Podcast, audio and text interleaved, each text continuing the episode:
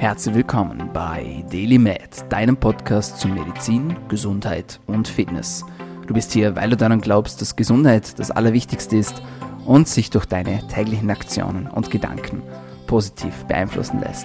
Meine Freunde, willkommen zurück zur Show. Mein Name ist Dominik Klug und dieser Podcast soll dir helfen, besser, länger und gesünder zu leben.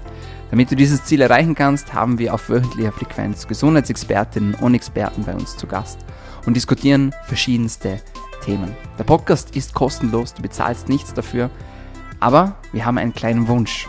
Du sollst uns nämlich pro Episode, die dir gefällt, bei der du was Neues dazulernst, bei der dein Horizont erweitert wird, bei der du lachst, bei der du Spaß hast, einen Freund oder eine Freundin bringen. Und zwar pro Episode. Wie du das machst, das überlassen wir ganz dir. Du kannst einfach weitererzählen, klassisches Word to Mouth, wenn das Thema Gesundheit irgendwo aufploppt, Daily Mad Podcast als Namen nennen. Du kannst uns markieren auf Instagram at Dominik-klug, Hashtag DailyMad. Wir freuen uns auch immer über Direct Messages und am allermeisten, und davon profitieren wir auch am allermeisten, ehrlich gesagt, sind Rezensionen. Das heißt, wenn du auf iTunes zuhörst, dann lass uns gerne eine Sternebewertung da und schreib uns ein paar Sätze. Ähm, wir werden in Zukunft auch diese Bewertung mit in die Show aufnehmen. Von dem her soll mich sehr, sehr freuen, wenn du uns ein paar nette Worte, ehrliche Worte vor allem da lässt. Und with that being said, tauchen wir ein ins heutige Thema.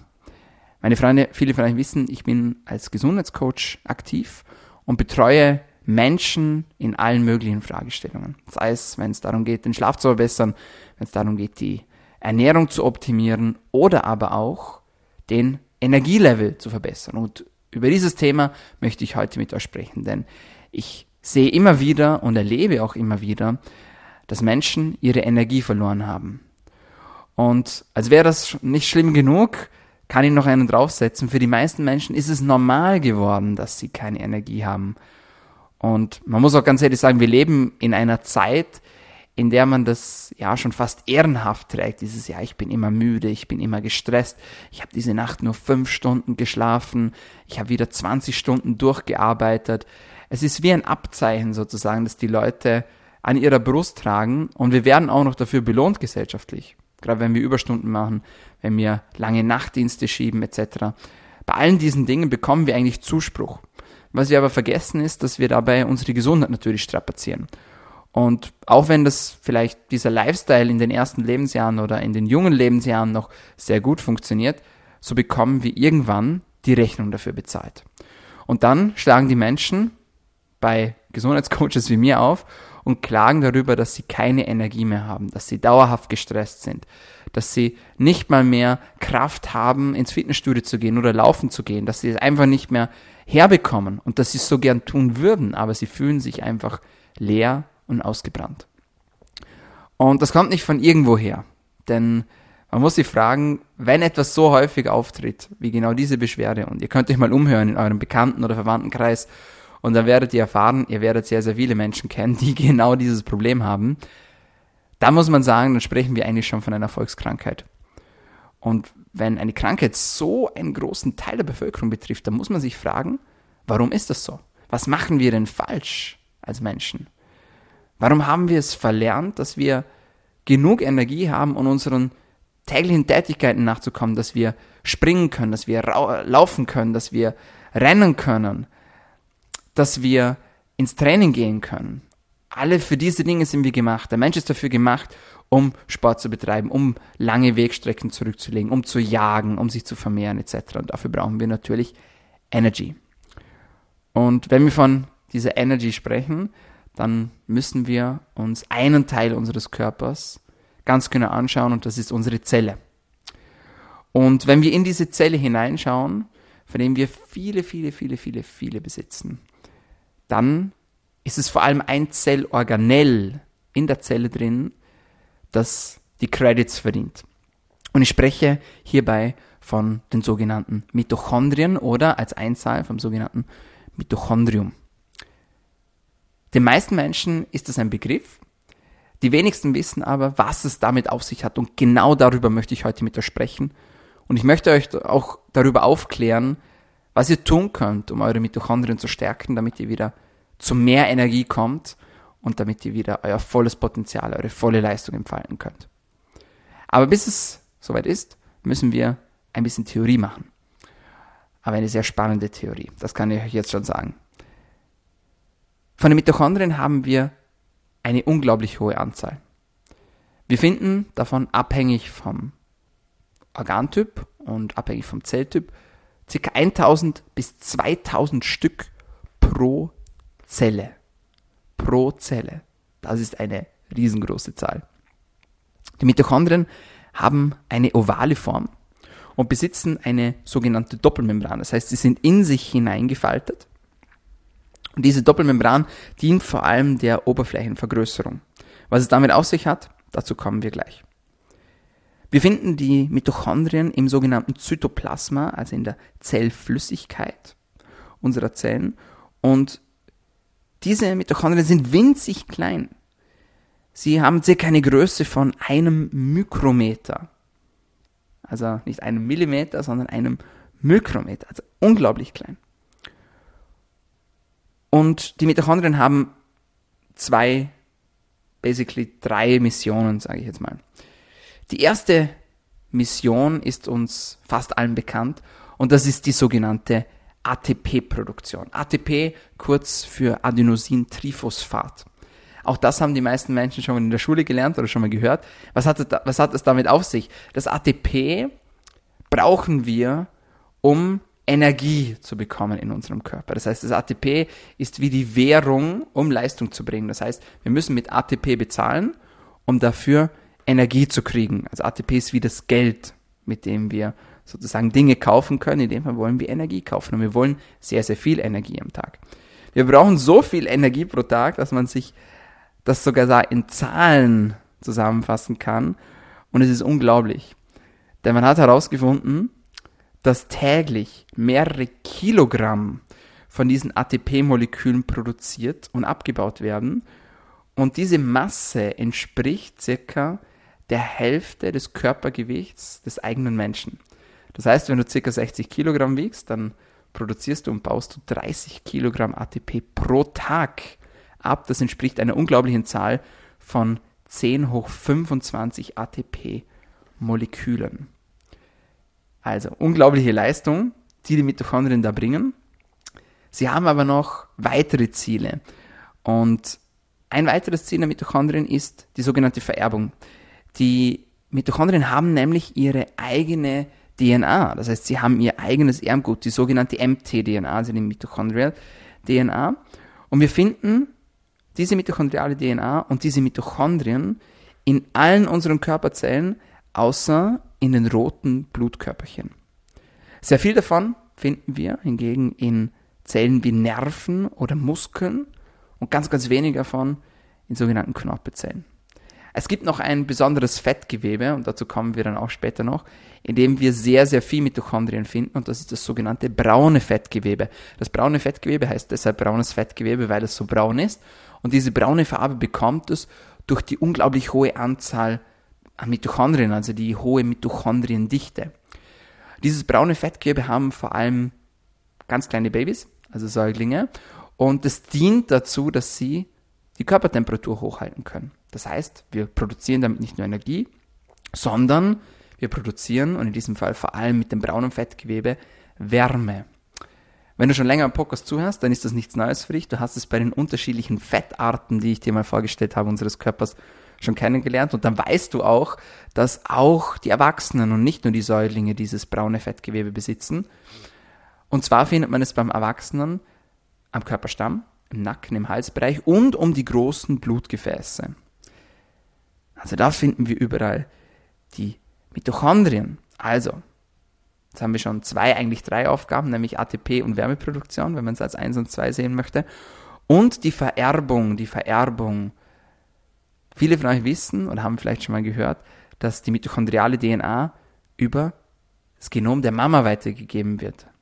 Das heißt, ähm, wenn wir uns fortpflanzen und die DNA von zwei Menschen miteinander verschmilzt, dann sind es vor allem die mütterlichen Mitochondrien, die dabei weitergegeben werden. Es gibt auch Theorien bzw. Meinungen, dass das nicht ganz stimmt, sondern dass auch der Vater einen kleinen Teil dazu beiträgt. Aber wir wissen, dass vor allem die mütterliche mitochondriale DNA weitergegeben wird in diesem Fortpflanzungsprozess.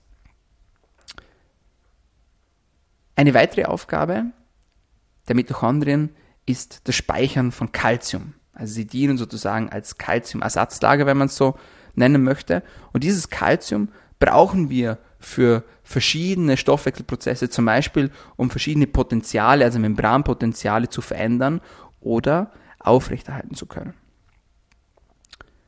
Und bevor wir von den einzelnen Mitochondrienarten sprechen, müssen wir noch etwas wissen.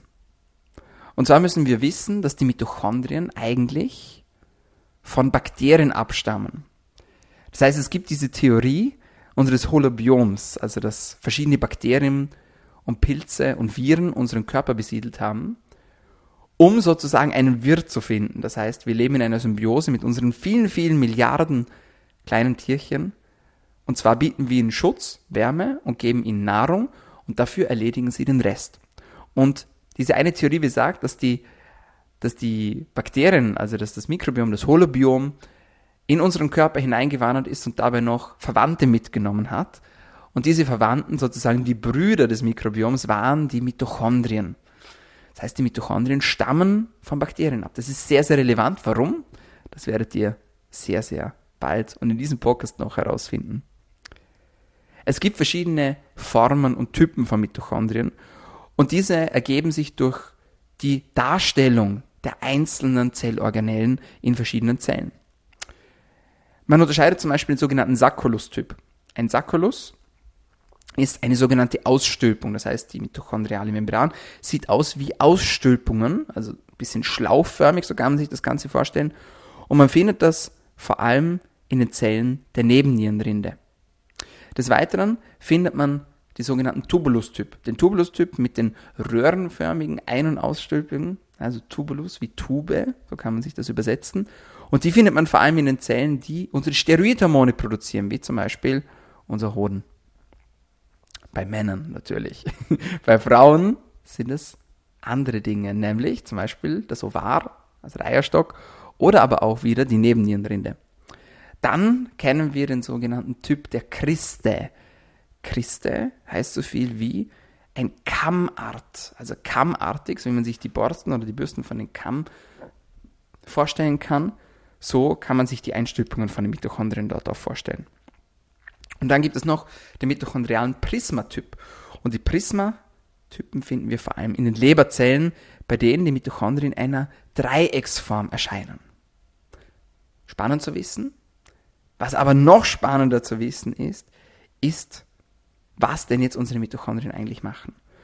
Und ich habe schon ein bisschen oberflächlich verraten, was ihre Aufgaben sind. Und ich möchte vor allem auf eine Funktion heute eingehen, nämlich auf die Energieproduktion beziehungsweise auf die ATP-Produktion, wodurch wir dann schlussendlich unsere Energie gewinnen können. Und Energie brauchen wir. Wir brauchen Energie, um zu leben, um unsere Organfunktionen aufrechtzuerhalten, um jeden Tag genau das zu tun können, was wir eigentlich wollen. Dass wir arbeiten gehen können, dass wir trainieren können, dass wir uns fortbewegen können, dass wir uns fortpflanzen können, damit wir einfach Mensch sein können. Ohne Energie gibt es kein Leben und ohne Energie gibt es auch keine Lebensqualität. Und das ist genau das, worüber so viele Menschen aktuell klagen und vor allem auch in meinen Coachings, die sagen, hey, ich habe keine Energie mehr und ich weiß einfach nicht warum. Und die Antwort findet sich sehr, sehr, sehr, sehr oft in unserem Ernährungsverhalten. Scheint auf den ersten Blick vielleicht nicht ganz logisch, wenn man sich aber die biochemischen Prozesse vorstellt und darüber Bescheid weiß, und das werdet ihr jetzt gleich wissen, dann erscheint es sehr, sehr logisch. Wir müssen essen, um zu überleben, das wissen wir. Viele wissen auch, dass unsere Nahrung aus verschiedenen Makronährstoffen besteht. Diese Makronährstoffe kann man grob unterteilen in Proteine, also Eiweiße, Kohlenhydrate und Fette.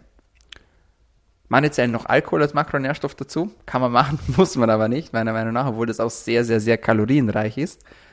Ich glaube, sieben Kilokalorien pro Gramm Alkohol kriegen wir raus, was sich ungefähr in der Mitte von den anderen Makronährstoffen befindet. Also Fett als energiereichster Nahrungsstoff mit neun Kilokalorien circa pro Gramm und Protein und Kohlenhydrate ungefähr mit vier Kilokalorien pro Gramm. Wir nehmen also dieses Essen zu uns das wird dann verdaut, unter anderem von unserem Mikrobiom, mit unseren Verdauungsenzymen etc. Und dann werden einzelne Stoffe davon in den Körper aufgenommen. Das heißt zum Beispiel die Proteine spalten wir auf in verschiedene Peptidketten und diese dann wieder in die Aminosäuren. Die Fette werden in die einzelnen Fettsäuren aufgeteilt und die Kohlenhydrate ebenfalls in die einzelnen Zuckerketten.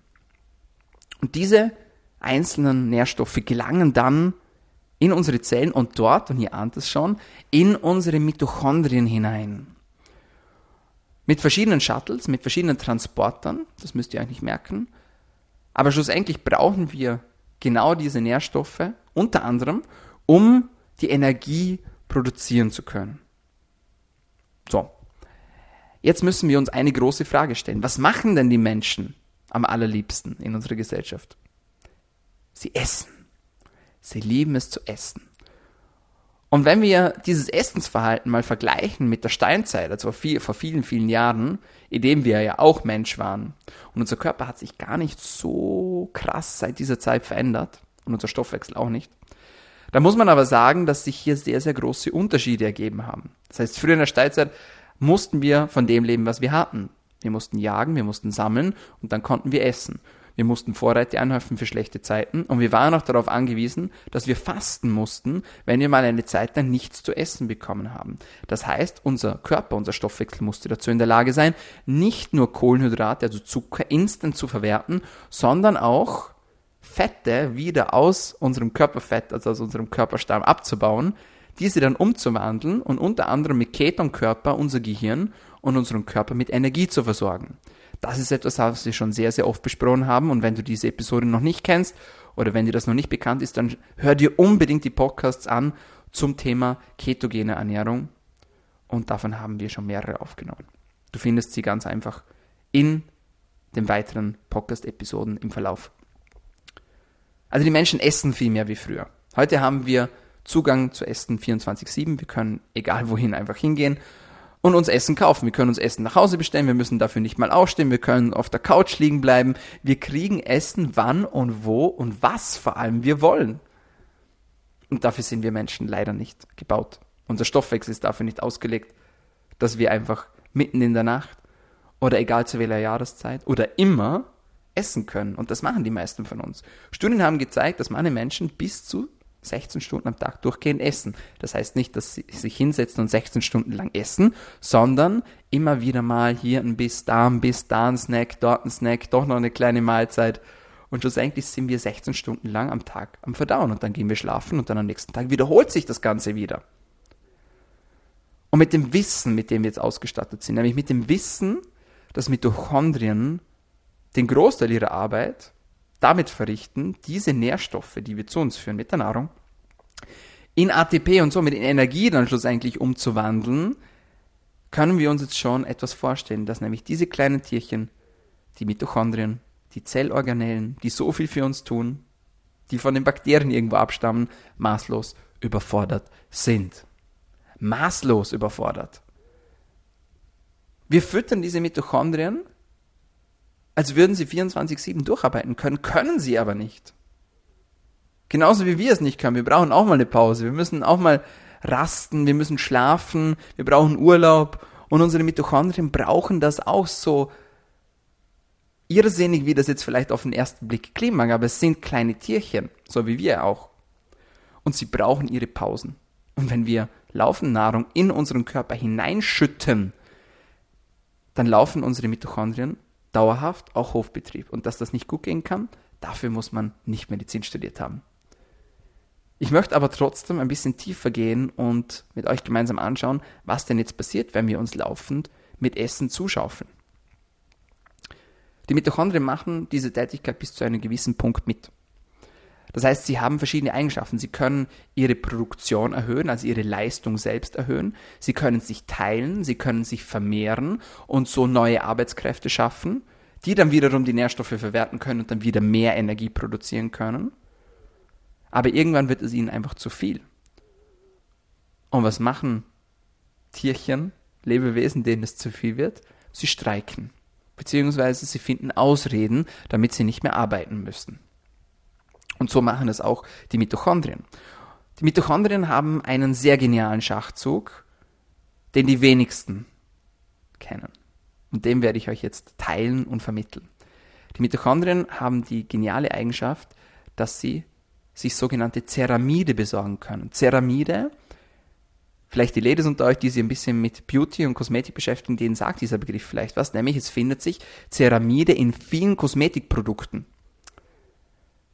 Ceramide sind nichts anderes als wachsartige Verdickungen, die sie sozusagen auf die Zellaußenschicht auflegt, damit diese stärker werden, dicker werden und isolierter werden.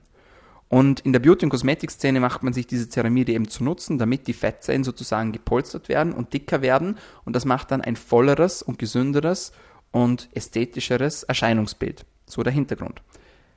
Die wenigsten wissen aber, dass man das nicht nur in verschiedenen Cremes und Pudern findet, sondern dass auch unser Körper selbst diese Ceramide produzieren kann, unter anderem unsere Leber.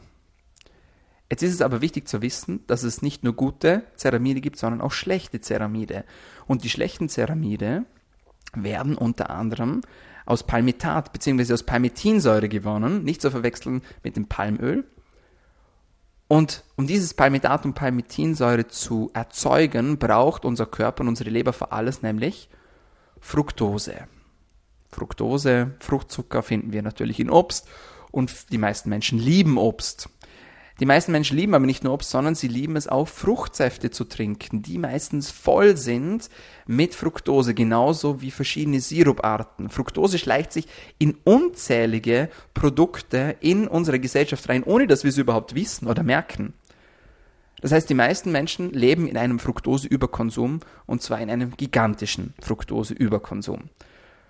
Und diese Fructose wird einerseits umgewandelt eben in diese Palmitinsäure, in das Palmitat, andererseits aber auch in Fett. Und das führt dann nicht nur zu Fettablagerungen, sondern vor allem auch zu Fettablagerungen unserer Leber, was wiederum viele verschiedene Probleme bereiten kann. So. Zurück zu unseren Mitochondrien. Der Mitochondrien wird alles zu blöd, sie streiken, sie wollen nicht mehr arbeiten, sie lassen sich eine Ausrede einfallen und sie verlangen nach Ceramiden. Und der Körper gibt ihnen diese Ceramide. Produziert aus der eben genannten Palmitinsäure, aus dem eben genannten Palmitat, wiederum bestehend aus Grundsubstanz der Fructose. So, jetzt polstern sich die Mitochondrien in den Zellen, in denen sie sind, voll mit Ceramiden. Das heißt, wie eine Wachsschicht wird das Ceramid um die Zelle herumgelegt und die Zelle wird so verdickt und isoliert. Hintergrund ist, dass so keine Nahrungsstoffe mehr in die Zelle hineinkommen können. Extrem schlau, denn genau darauf beruht dieser Mechanismus, dass wir zum Beispiel Zucker, den wir mit der Nahrung aufgenommen haben, gemeinsam mit Insulin, mit dem Hormon der Bauchspeicheldrüse, an die Zelle gelangt, dort annockt sozusagen, anklopft und sagt, hey, lass mich rein, ich habe was für dich. Ich bin's, das Insulin, ich habe ein Zuckermolekül für dich dabei, lass mich rein. Normalerweise gewährleistet die Zelle Zutritt und das Insulin kann das Zuckermolekül abgeben und macht sich wieder von dannen. Mit den Ceramiden um die Zellen herum, also diesem Isolationsprozess, den die Mitochondrien nun eingeleitet haben, funktioniert das aber nicht mehr und die Zelle macht nicht mehr auf. Das heißt, Nahrungsstoffe wie zum Beispiel Glucose und Insulin bleiben einfach im Blut drinnen. Und was passiert, wenn wir zu viel Glucose, also zu viel Zucker in unserem Blut drinnen haben? Genau, wir werden zuckerkrank. Das nennt sich dann Diabetes mellitus. Das ist ein Problem. Ein Problem ist auch, dass dieser Streik der Mitochondrien sich direkt darauf auswirkt, dass wir keine Energie oder wenig Energie mehr haben. Das heißt, die meisten Menschen fühlen sich schlapp und ausgelockt, weil sie einfach 24-7 nur am Futtern sind. Klingt hart, aber total logisch irgendwie. Und die Mitochondrien, die meinen das gar nicht böse, die geben vorher alles, die probieren alles. Das heißt, sie drossen sogar ihre eigene Produktion, damit sie sich besser holen können, mit dem Resultat, dass sie schlussendlich mehr Energie verbrauchen können, um überhaupt zu funktionieren, anstatt sie Energie wieder produzieren können. Also ihre Mission ist eigentlich Energie zu produzieren. Sie brauchen aber auch Energie selbst, damit sie funktionieren können. Und wenn sie ihre Aktivität so weit zurückschrauben, dass sie weniger Energie produzieren, als sie selbst brauchen, dann sterben sie. Dann sterben unsere Mitochondrien einen grausamen Tod und werden über verschiedene Stoffwechselprozesse, über das endoplasmatische Retikulum um den Golgi-Apparat oder über das Lysosom abgebaut. Weitere Zellorgane müsst ihr euch nicht merken, aber als nice to know Fact sozusagen. Jetzt gibt aber auch die Situation, dass die Mitochondrien nicht sterben, sondern beschädigt sind. Das heißt, durch die Überproduktion läuft die Maschinerie heiß und wir bekommen Löcher in den Maschinen sozusagen. Die Mitochondrien gehen kaputt. Sie sterben noch nicht, aber sie sind sozusagen verletzt, reparaturbedürftig. Nun liegen diese Zellorganellen offen und verwundert in unseren Zellen und dann passiert etwas sehr, sehr Gefährliches.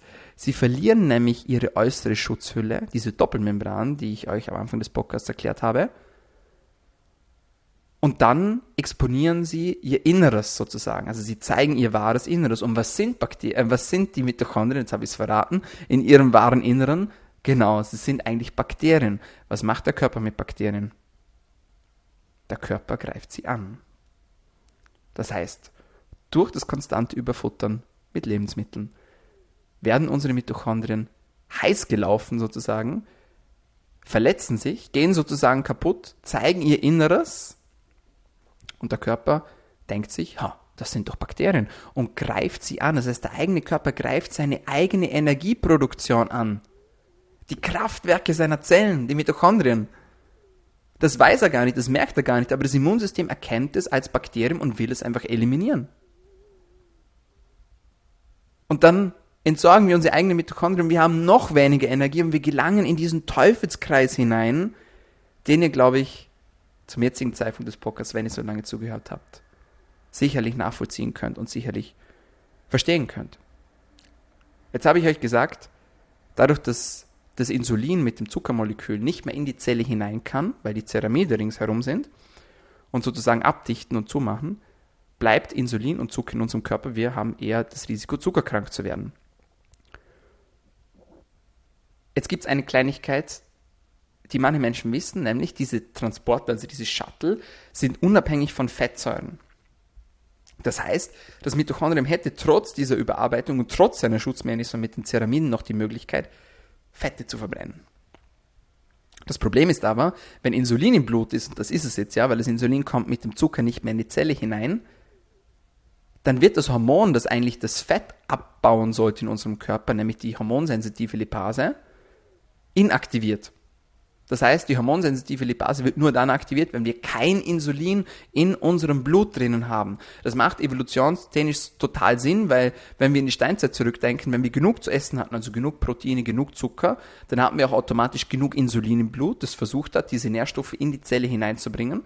Und in dieser Situation mussten wir natürlich keine Fette abbauen. Das wäre kontraproduktiv gewesen, wenn wir eh schon genug Nahrung haben, dass wir dann auch noch unsere Fettspeicher abbauen zusätzlich. Das hätte keinen Sinn gemacht. Also entweder das eine oder das andere.